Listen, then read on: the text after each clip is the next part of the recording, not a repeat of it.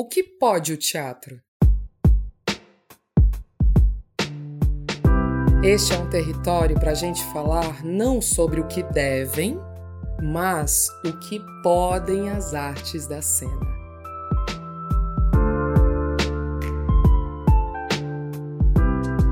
Olá, eu sou Karina Figueiredo, membro articuladora do Impróprio Coletivo. Sigo aqui na missão de mediar essa primeira temporada do Que Pode o Teatro? Que é um espaço aberto e livre de limitações de caracteres para a gente falar mais sobre nossas práticas artísticas e outras laricas cênicas. Hoje a gente recebe três, eu disse três artistas, pensadores, provocadores das artes da cena, Quitéria Kelly, Malu Friso e Gil Gifone. Vou começar apresentando a Quitéria.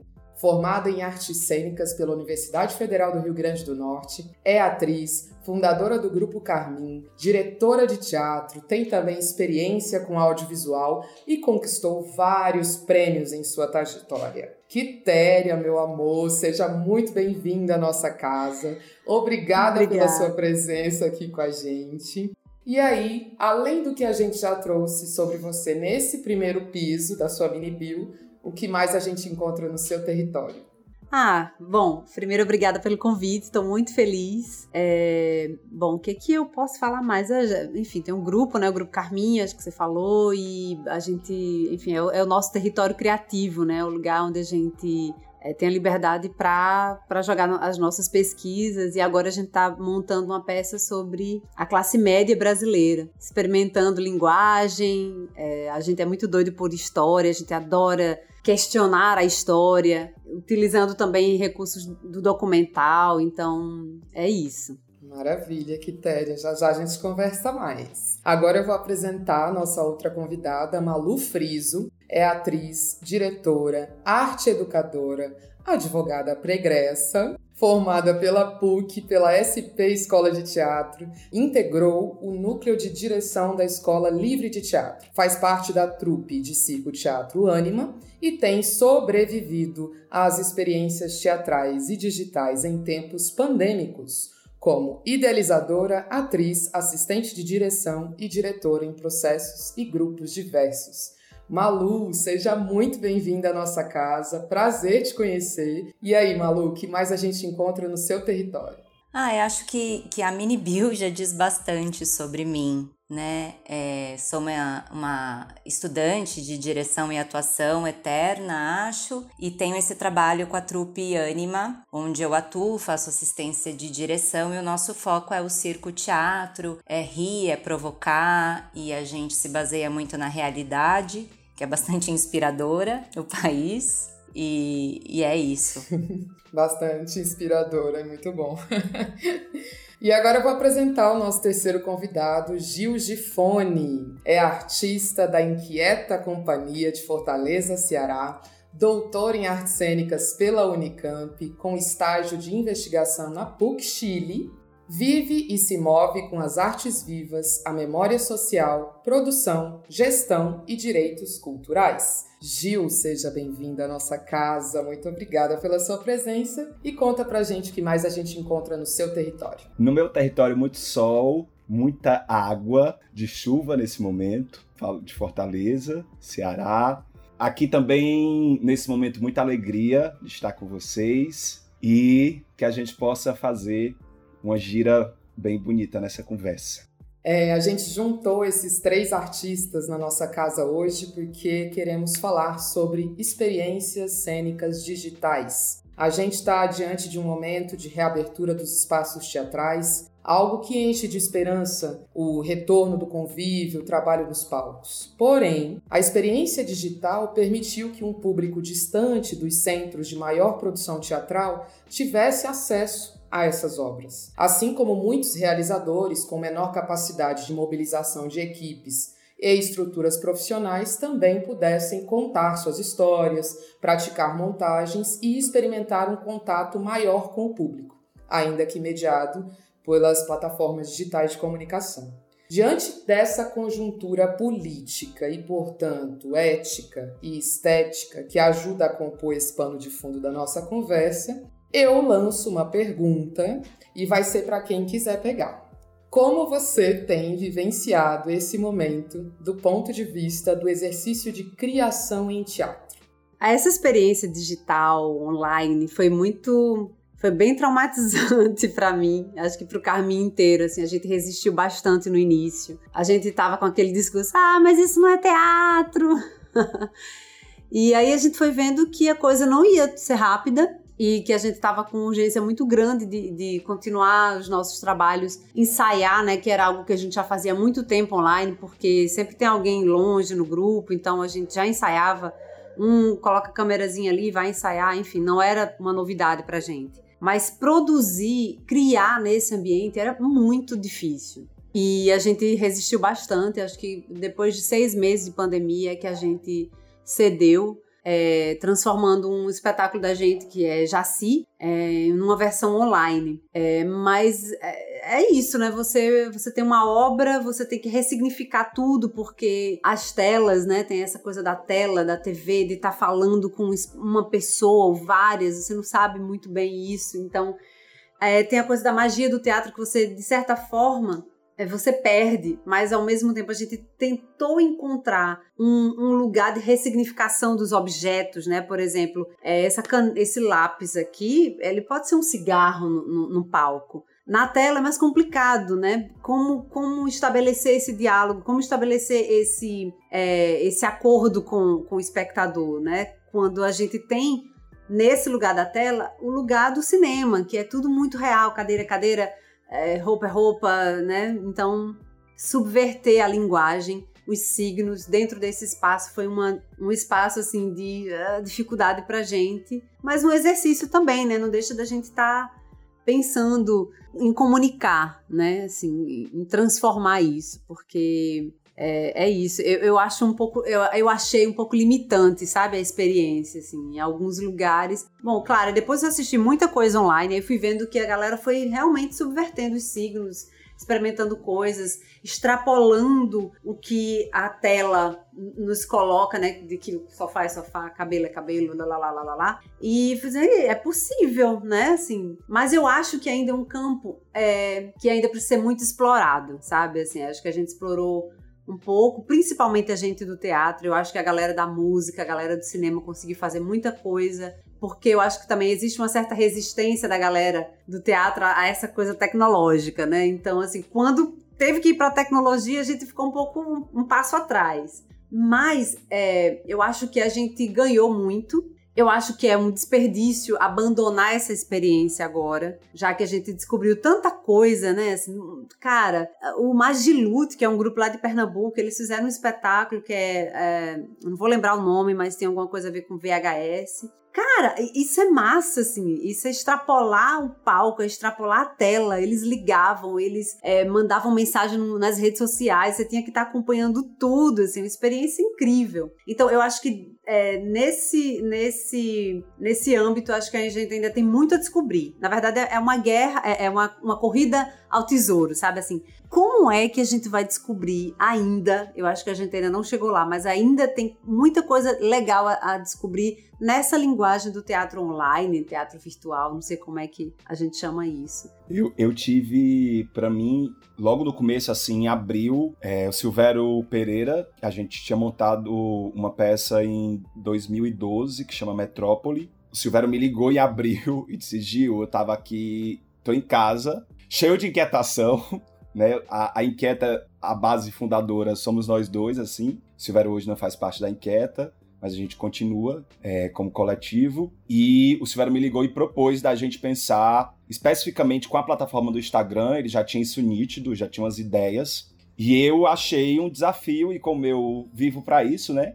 Vivo para fazer coisas que não espero fazer. É, eu disse, vamos. E foi um processo muito doido, porque eu já tinha pensado em fazer algo na minha casa, mais presencial, mas nunca pensei em fazer uma peça na minha casa, mediada pelo Instagram. E foi uma experiência muito forte pra gente, assim, eu, eu não tive essa reação de tipo, ah, o que vou fazer em relação com o teatro, sendo bem bem sincero, porque uma das coisas, eu acho que a própria, a própria compreensão de já estar tá fazendo, né, do campo das artes vivas, de estar tá pensando teatro de uma perspectiva expandida, me leva a pensar assim: o que eu sei com teatro não me leva a fazer só teatro, no sentido de linguagem, ainda que compreenda a importância política da expectativa e da firmeza do convívio.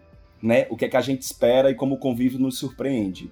Né? Eu acho que isso só o teatro, tal qual tradicionalmente a gente conhece, dá.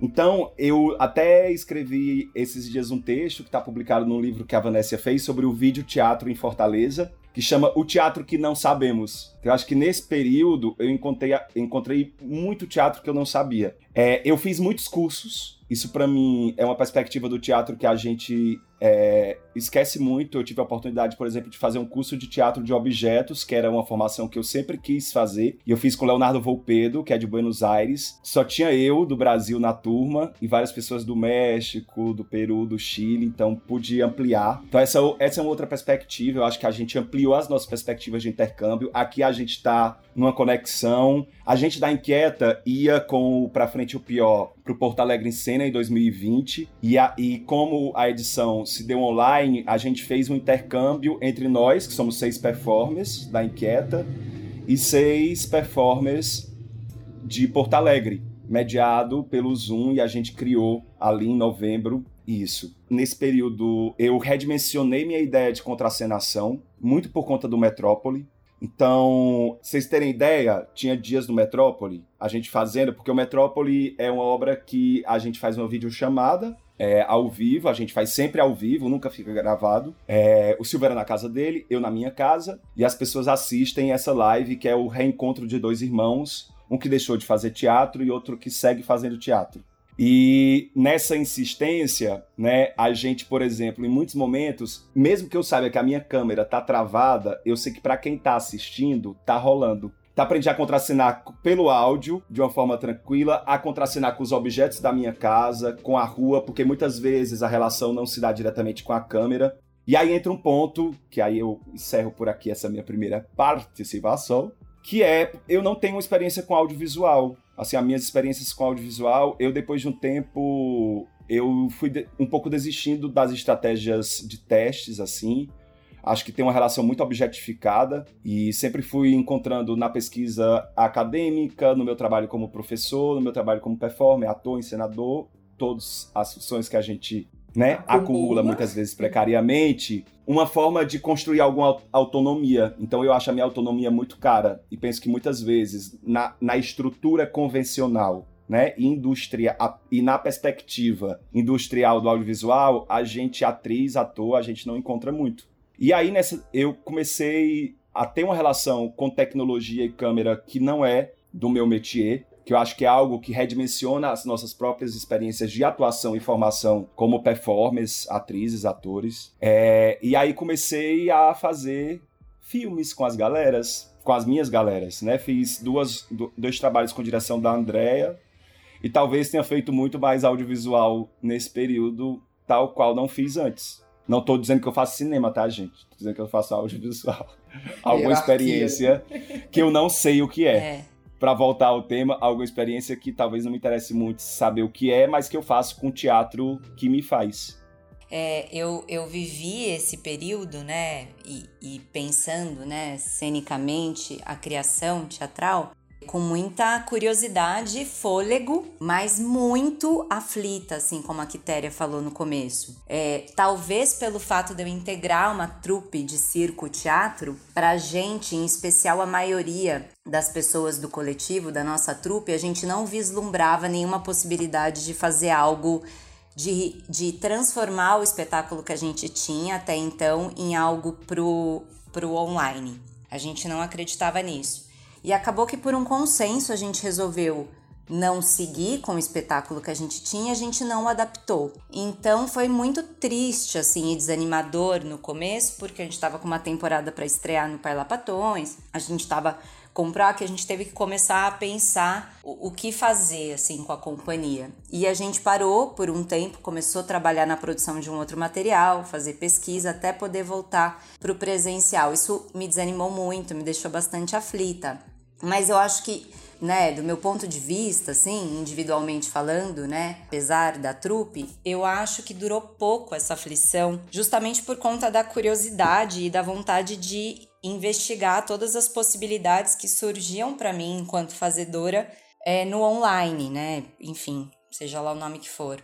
Eu acho que pensando, né, enquanto também diretora ou mesmo nas vezes que eu atuei, pensando também a sala de ensaio e o, o fazer todo teatral, acho que foi interessante entender que não bastava transferir algo que eu fazia antes numa sala de, de ensaio para o online. É, não sei se a palavra é adequação, não sei se é isso exatamente, mas foi sacar que algumas coisas que funcionavam, talvez aqui nesse novo espaço, já não funcionava mais. E, e eu acho que é isso, assim, né? Tentar se motivar era o que a gente tinha para fazer e, e, tentar entender esse espaço cênico, essa relação que a Quitéria falou com objetos, né? O, o, que o Gil também falou sobre o espaço. Eu fui descobrindo coisas muito interessantes, assim, possibilidades novas. É, não é do meu métier também várias coisas. Com tecnologia eu me considerava zero à esquerda, acho que eu ainda sou, assim. Então eu encarava como desafio, né? É, não sou do cinema, não faço cinema. Então eu seguia com fôlego e curiosidade, sigo assim ainda. E eu acho que é um pouco híbrido, né? Porque a gente vai tentando transpor, ressignificar algumas coisas. E, e acho que a Quitéria também fala isso, né? Sobre eu não acredito mais que futuramente a gente vai abandonar isso aqui. É, aqui em São Paulo, acho que em outros lugares também, a gente está vivendo uma transição, né? Alguns espaços abrindo mas coisas que antigamente a gente não fazia no coletivo, que era, ah, vamos se reunir online, fazer uma leitura, pensar possibilidades, a gente faz no online.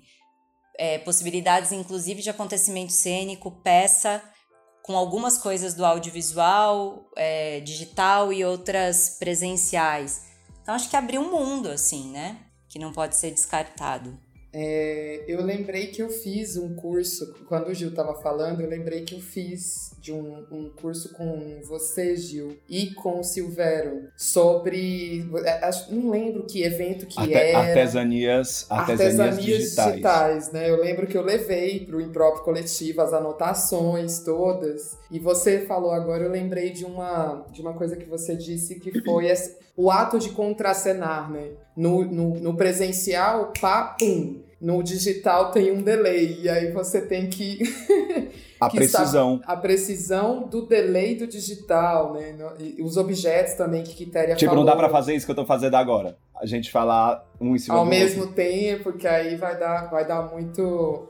Vai dar, não vai conseguir compreender, né? Eu fico pensando no que isso vai mudar na na nossa prática de interpretação, sabe? Assim, porque aquele teatro, né, mais estilizado, teatro que todo mundo fala, ah, o teatral é maior e tal. A gente passou dois anos fazendo uma coisa para tela, a gente teve que aprender, né? Porque isso não funciona, cansa logo, né, na tela. Essa coisa exagerada, vou, vou descrever, né, o que eu tô falando, porque isso tá no podcast. Mas assim, ah, o olhão, a bocona, a barra. É, eu assisti, assim, pouquíssimas coisas nesse lugar e cansava muito rápido. Então, acho que as pessoas, os artistas entenderam logo que esse lugar não, não rola na tela. Aí eu fico pensando, quando passar isso e a gente, né, começar a retomar o quanto desse, desses dois anos de interpretação mais aqui vai contaminar os nossos palcos, sabe? Eu fico pensando nisso, assim, porque é, não tem como, né, não, não contaminar, assim. É... E eu, e eu acho, eu acho, sabe, que Téria, nisso, eu, eu tenho pensado muito como isso tem que reconfigurar as nossas formações. Tipo, as escolas eu ia falar disso. de teatro mesmo. Não dá para não pensar essa relação, até, por exemplo, questionar se o. o eu, eu vejo uma certa tendência até no cinema, muitas vezes, né? E eu acho que a gente tem. Eu percebi nesse período que eu entendia muito mal a interpretação com o audiovisual, assim eu entendia muito mal porque sempre me ensinaram de uma forma muito errada. É, no sentido de que, ah, a, a, a, haja pouco, não faça nada. é tudo muito pequeno. Né? E eu acho que a gente cometeu algumas audácias muito interessantes, assim, mesmo. E eu acho que a gente se empoderou. Eu vejo colegas que estão dizendo assim: eu estou escrevendo roteiro, sabe? gente de teatro escrevendo roteiro. Eu dirigi um filme de teatro. Eu nunca me imaginei dirigindo um filme de teatro. Ai, que legal. Né? Eu não tô. E, e, e eu, eu, acho sempre importante, né? E a, e a, Malu, a Malu frisou bem isso, é, que. Piada horrível.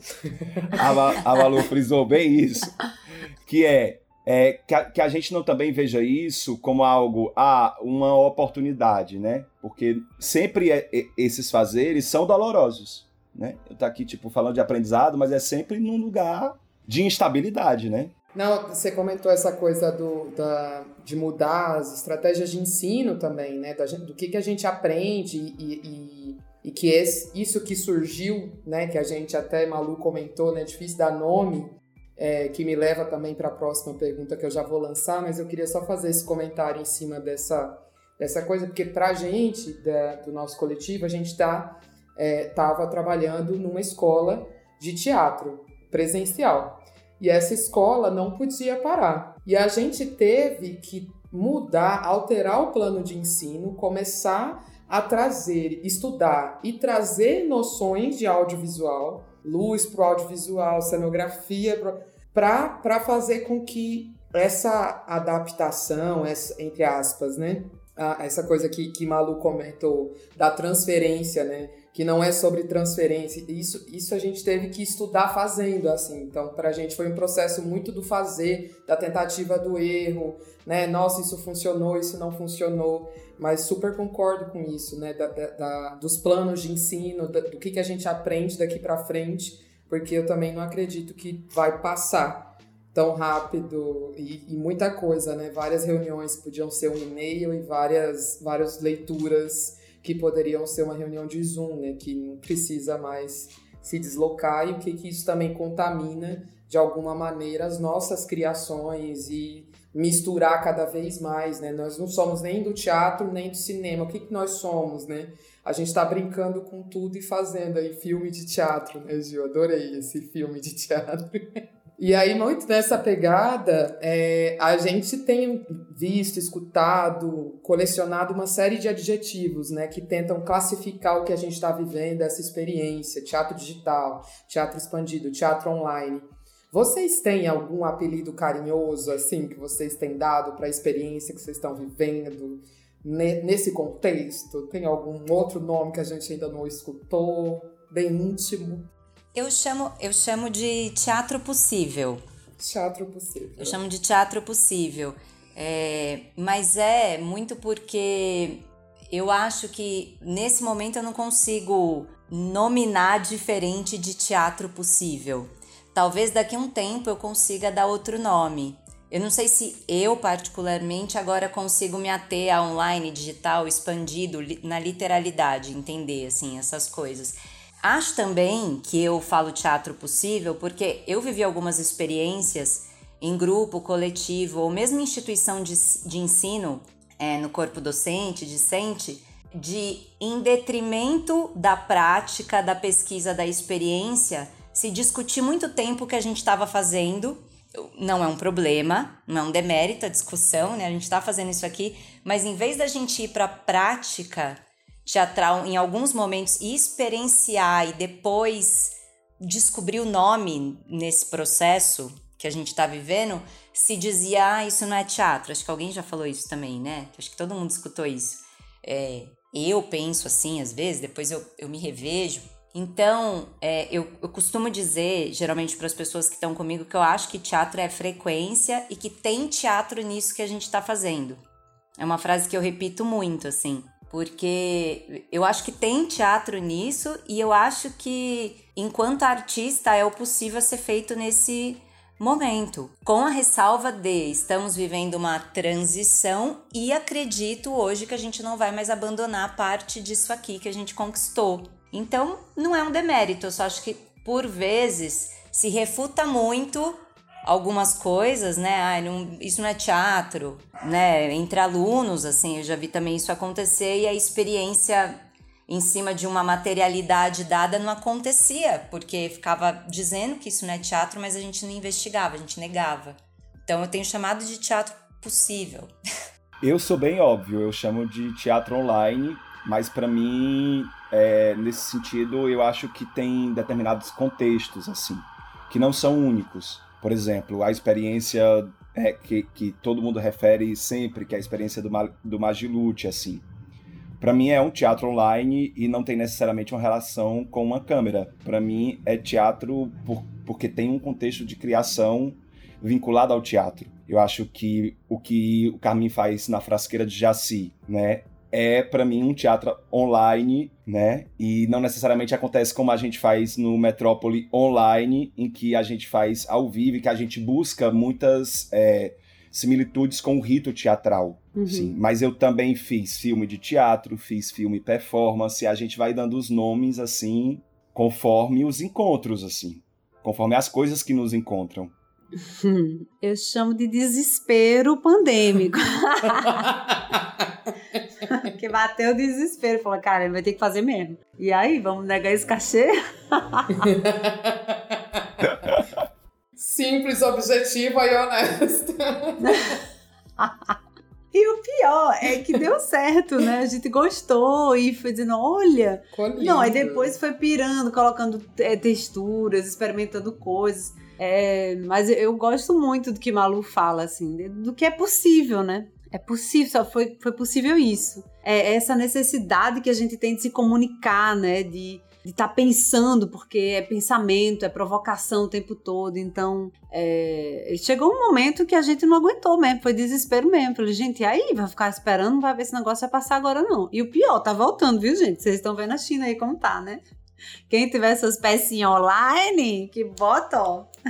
Socorro. eu já, eu, eu, eu já tô programado para novembro, mano. a gente tá programado com Metrópole para novembro desse ano.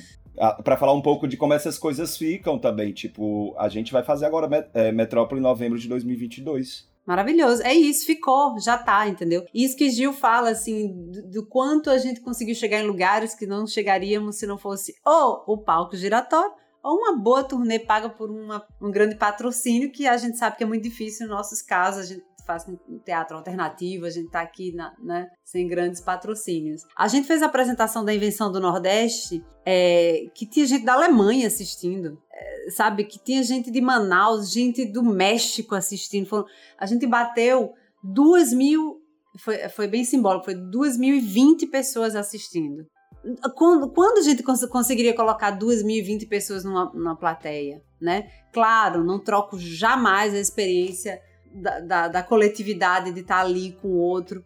Tem um, filó um sociólogo francês que fala que a experiência teatral ela é para além da apreciação estética, ela é uma experiência do coletivo de chamar alguém para ir, de encontrar o vizinho, de ver pessoas, de estar tá num, de se sentir parte do coletivo, né? Se sentir parte do bairro, da cidade. É, é às vezes o cara tá ali, não, nem, nem vê a peça, nem, mas ele tá sentindo.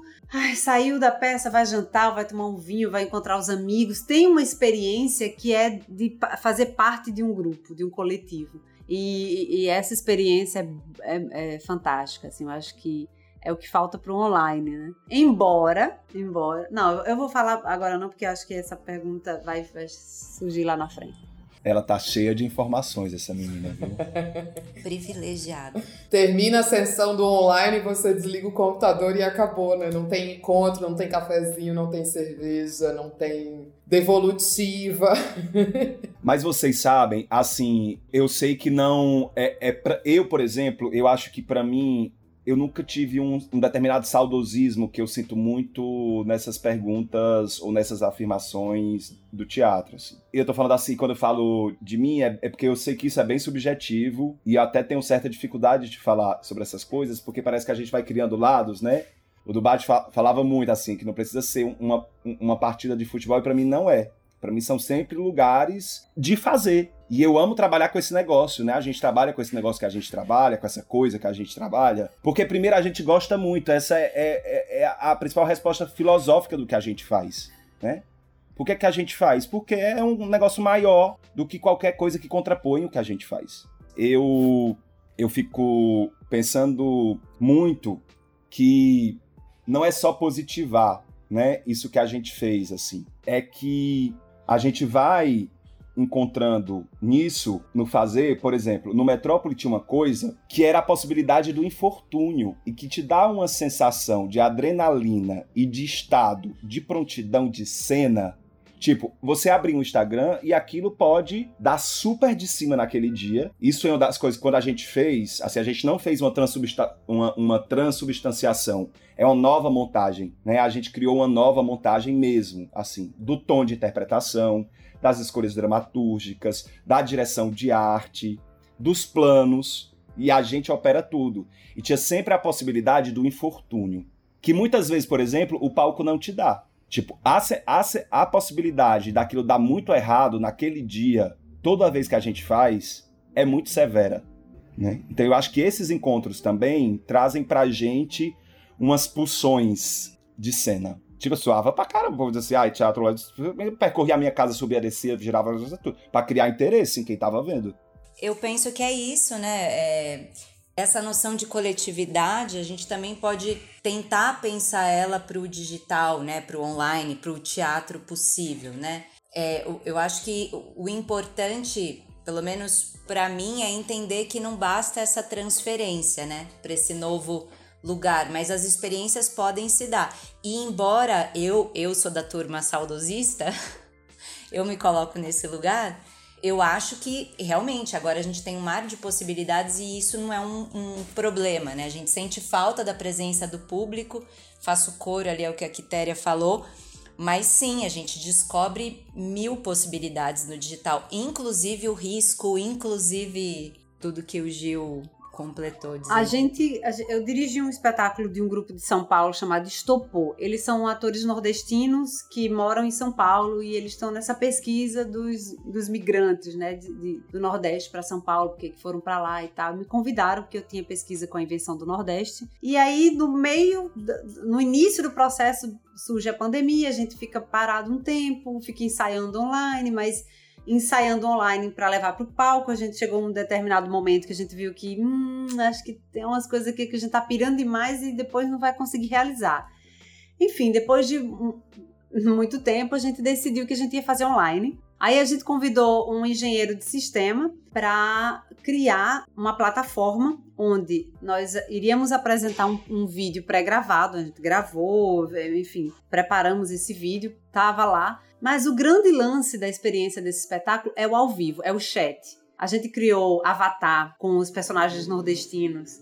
Aí você escolhia o nome que você queria dar, é, a carinha, a gente botou Caju, botou Elba Ramalho, botou Falcão, botou Ciro Gomes, a gente pirou com os personagens folclóricos nordestinos. E aí o cara entra lá no sistema, faz um, um mini cadastro, escolhe o avatar dele, escolhe o nome dele e entra, e entra anônimo. O que é maravilhoso porque a pessoa, a galera pira. E aí isso foi maravilhoso, porque aí a gente sentiu a experiência do, do, do, do público ali, né? Da, da coletividade. E como ninguém sabia que era ninguém, a galera também tem isso, né? Essa coisa do online. É, é, muito parecido com o apagar das luzes do teatro. Sabe quando você vai fazer espetáculo para adolescente que você apaga a luz e todo fica fala, falando os palavrão, não sei o quê. Aí quando acende a luz, todo mundo, eita, todo mundo quietinho. Pronto. A experiência do anonimato que o, a, o teatro online dá, e essa experiência de estar tá ali escondido com o avatar escondido, dava a, ao público uma liberdade de falar absurdos e de falar coisas maravilhosas. Então, assim, você assistia a peça aqui e você acompanhava o chat, você eles comentavam a, as cenas. E às vezes comentavam, enfim, muitos bolsomínios, muita gente, muito esquerdista, de repente rolava uns Lula livre, uns, umas coisas. Lula livre não, né? ele já estava livre. Uns Lula 2022, uma, uma loucura, assim. E a gente ficava, meu Deus, como a galera tem coragem, né, assim. Aí, um dado momento, a gente, como esse cara, é do, do é João Paulo, o nome dele, ele, ele, ele é quase um hacker. Aí, ele pegava, transformava todo mundo em um único personagem. Aí, a galera pirava. Eita, eu fui hackeado, fui hackeado e tal, enfim. Cara, foi muito legal. A experiência da peça, falando sobre a, a história do Nordeste, dos nordestinos chegando em São Paulo, blá, blá, blá, tendo comentário da plateia ao vivo, com toda a liberdade de falar o que eles queriam. Então, assim, foi muito legal. essa foi uma experiência assim, se chama Ex-Nordestines. Maravilhoso. O, vocês comentaram dessa coisa do risco, do online, e me veio à cabeça é, essa coisa de no presencial, aí eu tô tentando juntar a fala de vocês três nessa, nessa coisa. É, no presencial, se der algum BO, se der algum problema, a gente sabe o nome, né? Pelo menos. Pagou toda a luz, você sabe o nome do técnico de luz do espaço. Se cair a internet, como acabou de cair a minha aqui, deu uma internet estável, eu não sei o nome do técnico da internet para vir aqui. Eu não tenho como ligar no Instagram e falar o que, que aconteceu que caiu a minha live, né? Eu não tenho. É, é, é uma coisa que foge muito ao nosso controle, né? Então, essa impessoalidade, esse anonimato e essa diferença do presencial, né? A gente tem esse frio na barriga também, mas no online a gente tem um, um lugar de desconhecer muito esse universo, né? Esse, esse, outro que tem a ver com esse anonimato que Quitéria comentou também. E vocês já comentaram, é, já pincelaram algumas coisas da, da, dessa pergunta que eu queria lançar, de provocação, é, que é o que é próprio do teatro, que mesmo diante de uma câmera, de um YouTube, de um Instagram, de um Zoom ou de uma ligação de WhatsApp, faz com que a gente continue a chamar de teatro alguma coisa. Teatro online, teatro do desespero, teatro possível, teatro. O que, que é próprio do teatro? A gente já falou de algumas coisas, mas. É... Ah, os boys da, da desmontagem, né, gente? Brincadeira. Os boy da desmontagem. Os boy da desmontagem. Não, mas eu acho que é o público, né? Eu não sei, tem, tem esse lugar do público, assim, para mim. Tô tão feliz que a gente vai fazer temporada agora no Rio. Temporada, gente, quanto tempo! Temporada, assim, vai ser saudade. Nossa, saudade de ter um, sabe, ficar lá na lojinha depois da peça, trocando ideia, ouvindo e nossa, é muito bom, é muito bom para mim. Eu acho que tem isso e tem todo esse prazer de estar com um grupo também, sabe? Assim, o Carminha a gente é, é uma familhona, né? Então, é, esse momento anterior da montagem, de estar almoçando junto, de estar todo mundo ali, monta, ensaia, faz um, um, um, um geralzão antes de abrir as cortinas. Essa coisa de abrir a, abrir a cortina também. Eu senti isso no online, quando eu fiz para o Jaci, que foi ao vivo, né? A frasqueira de Jaci o meu coração parecia que ia sair pela boca. Foi tão bom sentir aquilo depois de um ano dentro de casa. E as minhas filhas operando, as bichinhas têm 9 anos, outra tem 13, operando áudio e vídeo, desesperadas. E, e eu tentando acalma, estar calma para que elas ficassem calmas também. Era só a gente e os técnicos do SESC. Então, é, mas assim, a plateia, eu acho que o encontro com o outro, com os outros, né, com o grupo, com, com a plateia, enfim. Isso para mim é o que, que faz a, a, diferença do corpo, o corpo presente. É, eu acho que encontro também, o, o encontro em si, o encontro com o público, com o espectador, com o coletivo, o grupo, mas pensando no que tem, né, nesse online possível, teatro do desespero, que é do teatro, acho que o encontro, a celebração mesmo. Enfim, que, que precisa acontecer, né? Para que a gente fale minimamente em teatro, eu acredito eu fico pensando, né, que é isso, é essa vontade louca, muito louca de, né, tipo, como diria nossa amiga Valesca, né, essa vontade louca, muito louca de fazer o que a gente faz, assim. Eu, eu é tipo, eu acho que para mim foi muito forte esse lance da contracenação muito forte mesmo, assim, de re redescobrir, né? A gente tem muitas teorias hoje sobre a perspectiva, de não estar mais centrado na dramaturgia do ator, as outras dramaturgias. E para mim foi um exercício efetivo, assim, de me reencontrar com outras vivências, outros seres viventes, que não necessariamente é a pessoa que está diante de você. Então, muitas vezes, é, olhar para a janela do meu quarto e me sentir realmente falando para uma parte da cidade que eu vivo, sabe? Esse dimensionamento. E sabendo que também existem pessoas que estão ali na, na câmera que está do lado, com você naquele exato momento, assim. Então eu também acho que cada experiência desses teatros, né, é, vão, vão conjugar modos de fazer.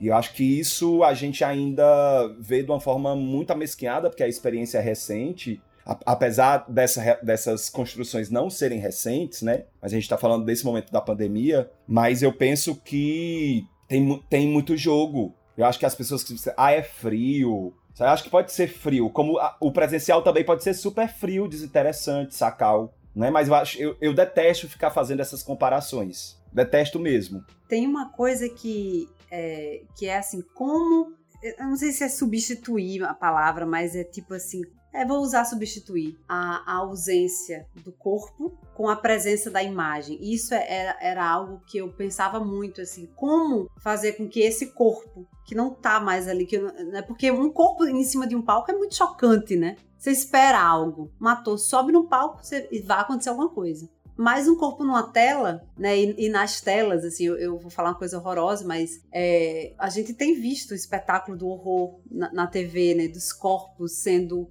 é, é, é, essa coisa horrível que eu falar, praticamente performados na, na, no sofrimento, né? Eu, eu, parei de ver TV há, há muito tempo, mas eu acompanhei aquela, aquela tragédia de Petrópolis e eu não compreendia como é que as pessoas replicavam aquela imagem daqueles, daqueles adolescentes em cima do ônibus, o ônibus, e aqueles corpos em sofrimento. E aí eu fico pensando, caraca, como é que a gente vai.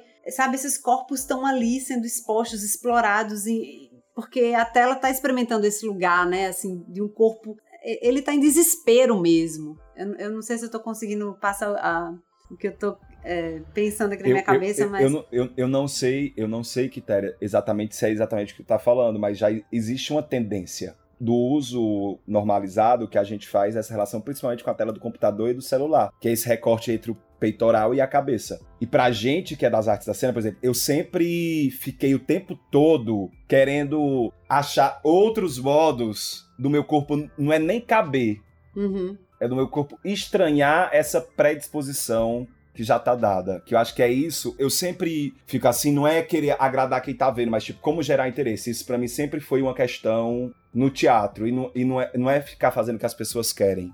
É, é, só talvez o lugar da tela, ele já ele é tão esgaçado, né, nessas imagens de corpos em sofrimento, de corpos. E como é que a gente vai criar uma linguagem que seja interessante com os nossos corpos nessas telas? Sabe, assim, é, enfim, essa, essa coisa de Petrópolis me chocou muito, como as pessoas replicavam aqueles corpos, e aí, é, enfim, eu, eu não sei, parece que é realmente um lugar que. Como substituir esses, esses, esse corpo presente por uma imagem que seja tão impactante, ou uma imagem que chame atenção, ou como chamar atenção nesse lugar que a violência, que. Não só a violência, tô falando desse, desse exemplo, mas tem outras formas em que o corpo está esgaçado na tela, né? Eu tava te ouvindo, eu fico pensando sobre isso que o Ju tava falando também das posições e como manter alguém ali comigo o tempo inteiro, né? Como, como aquela pessoa está, né? Não simplesmente como é, eu ofereço só a imagem, né? Fico pensando também que a gente, a nossa experiência tecnológica, ela é muito passiva, né? A minha é muito passiva, sem a gente pensar no teatro, né? O que eu consumo vendo, assim, né? A tela, eu, eu consumo imagem e só.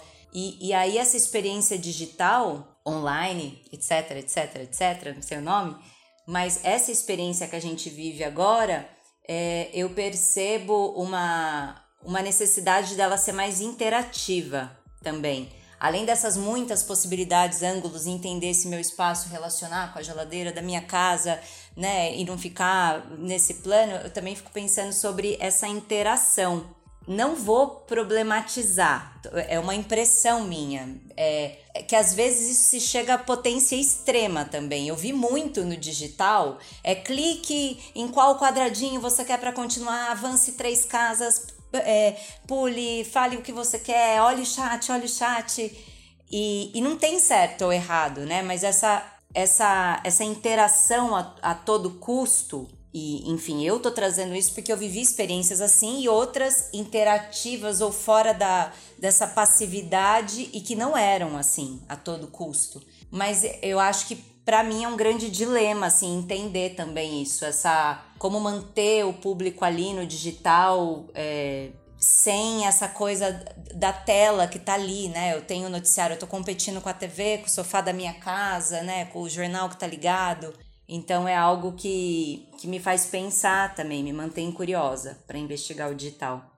Malu, Malu falou uma coisa que me lembrou algo que eu tenho refletido muito e que eu pensei que pode ser importante partilhar aqui. Assim, tem uma pesquisadora que é a Isaura Botelho, que ela pensa as práticas culturais, né? A dimensão da cidadania cultural, como as pessoas no seu cotidiano produzem, participam da cultura. Né? Existe nesse movimento de digitalização da cultura, né? Hoje os nossos domicílios são os espaços onde mais a gente participa e pratica cultura. Então, quando né, a gente está aqui nesse podcast, a Primeiro Piso pensa esse podcast, é pensando também, eu acho que tô só jogando isso, porque eu acho que faz parte agora dos nossos lugares é, de gestão, né? Gestão de, estratégica, de, de pautar é, nossas, nossas vidas teatrais nas vidas das pessoas. Então eu acho que esse momento foi um momento também de escancarar pra gente, né? Eu acho que tem obviamente, a questão da interrupção né, das nossas trajetórias no teatro, como compreendemos o teatro, interrompidas, mas eu acho que esse momento também revela, talvez, que tem algumas coisas de mudanças sociais. Eu tô colocando aqui talvez, mas eu tenho uma certa predisposição a achar que sim, sim. que a gente não pauta por ver muitas vezes o teatro de uma forma é, vinculada a determinadas tradições que essas tradições não, não estão em conexões com as diversidades de práticas mesmo.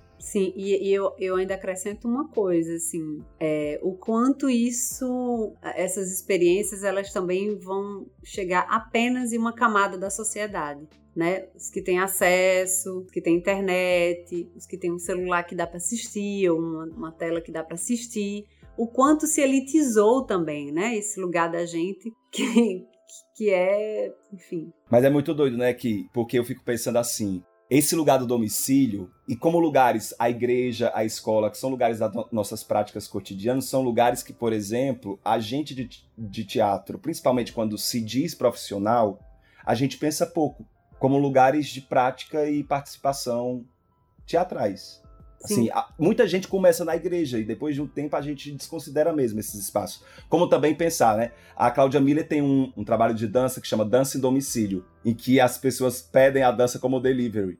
entende? Eu acho que são, são esses dimensionamentos, né? Que não é só o online, não é só sobre o online. Por exemplo, quando eu falo dessa perspectiva de contracenação, é offline. É da minha experiência como ator. Para quem tá me assistindo, isso não é online, vamos dizer assim. Isso é um aprendizado do offline, né? Perfeito.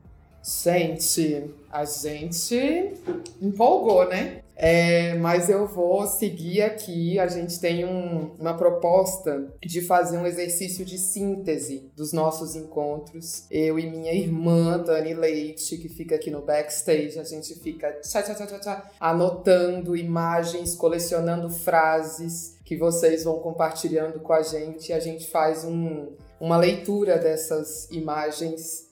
É, que a gente colecionou, que vocês proporcionaram pra gente a partir desse encontro. Então eu vou compartilhar com vocês aqui. A gente baseia nossa criação na realidade brasileira, que é muito inspiradora, contém ironia. Vivo para fazer o que não espero fazer. O que eu sei de teatro não me leva a fazer só teatro, o teatro que não sabemos. Nesse período, encontrei muito teatro que não sabia. Não é sobre transferência de espaço, é uma nova montagem. Teatro possível, teatro do desespero, teatro online. A gente dá nome conforme o encontro. Abriu um mundo que não pode ser descartado. Tem que fazer, não tem como. O que a gente faz é muito maior que o que contrapõe o que a gente faz. A gente abriu um lugar para investigar esta linguagem. Viu? Vocês falaram tudo isso, que beleza, né? Eita! É... Eita! lançou pro mundo, lançou pro mundo. É... Bom, como eu já disse, a gente está com o nosso tempo esgotado, não por vontade, é, porque a gente poderia ficar aqui conversando por horas. Gente, três horas. Vamos fazer assim: a gente faz uma, uma via sacra de podcast. Já que eu tava falando de igreja, a gente pode fazer uma via, várias estações. Não é? Já vamos gravar três episódios numa pancada só. e você que tá ouvindo a gente aí do outro lado, teve um pequeno aperitivo sobre as inquietações, pegando aí emprestado o nome da companhia de Gil. E percepções desses grandes artistas brasileiros. Então eu vou pedir para vocês, convidados maravilhosos, caso queiram, façam suas considerações iniciais, que a gente nunca fecha nada, a gente abre portas. E claro que a gente vai pedir também para vocês passarem os arrobas, contatos e outros caminhos possíveis para quem está ouvindo a gente conhecer o trabalho e outras cositas mais sobre vocês. Então, está aberta a palavra. ah, eu quero iniciar, então, abrir, não finalizar. Acho que desejando mais fôlego, mais curiosidade, mais encontros. É, vou deixar o arroba da trupe, arroba trupeanima, para seguirem no Instagram é, ou arroba malufriso. E é isso. Evoé, arte, encontro, fôlego e resistência pra gente. Uhum. Obrigada pela oportunidade, gente. Uhul. Vai, Gil. É, arroba inquieta Cia no Instagram. E a minha pessoa, eu vou soletrar, né? Porque a pessoa que veio com um nome desse, né? Diretamente de Acaraú. Cuidado que teu pai passou aí atrás, isso agorinha. É, ele gosta de aparecer. tá criticando o nome que ele te deu, não. Ai, meu, pior que foi ele mesmo, que tá. Vamos lá. Arroba GYL G-I-F-F-O-N-Y. Esta pessoa se chama Gil Gifone, que vos falou e vos falará, porque iremos continuar fazendo esse rolê que fazemos, se e se, e que 2023 tenhamos mudanças, né, Brasil? Assim seja. Assim seja. Arrasou. Arrasou, amigo. Teremos, teremos. Bom, é, eu vou agradecer o convite mais uma vez. Dizer que só o fato desse podcast existir já mostra, com esse tema, já mostra que o teatro online é, do desespero, ou do, o teatro possível, continuou, né? Ficou, já está. E aí, bom, agradecer, pensar, amadurecer mais as ideias. Eu acho que a gente tem muito a descobrir, é um caminho que só abriu uma portinha, tem muita, muitos signos ainda a serem descobertos nessas telas, em diálogo com o palco. É, bom, vou deixar a roupa do meu grupo, se chama Grupo Carmin, Carmin com N de Natal no final. E a minha arroba é Quitéria Kelly. Instagram, não tenho Facebook. Meu Facebook tá lá, mas eu não uso. Gente, muito obrigada, muito obrigada é, também para você que está aí escutando a gente. Lembrando de seguir a página da Primeiro Piso no Instagram, arroba a Primeiro Piso por extenso, e também acessar o nosso site www.aprimeiropiso.com. É, em nome da Primeiro Piso, a gente agradece imensamente esse encontro com vocês. E claro que o, os contatos, os arrobas, Quitéria, Malu e Gil estarão na legenda desse episódio. E é isso, minha gente. Esperamos ter instigado questionamentos por aí também. E até o próximo episódio. Beijinho!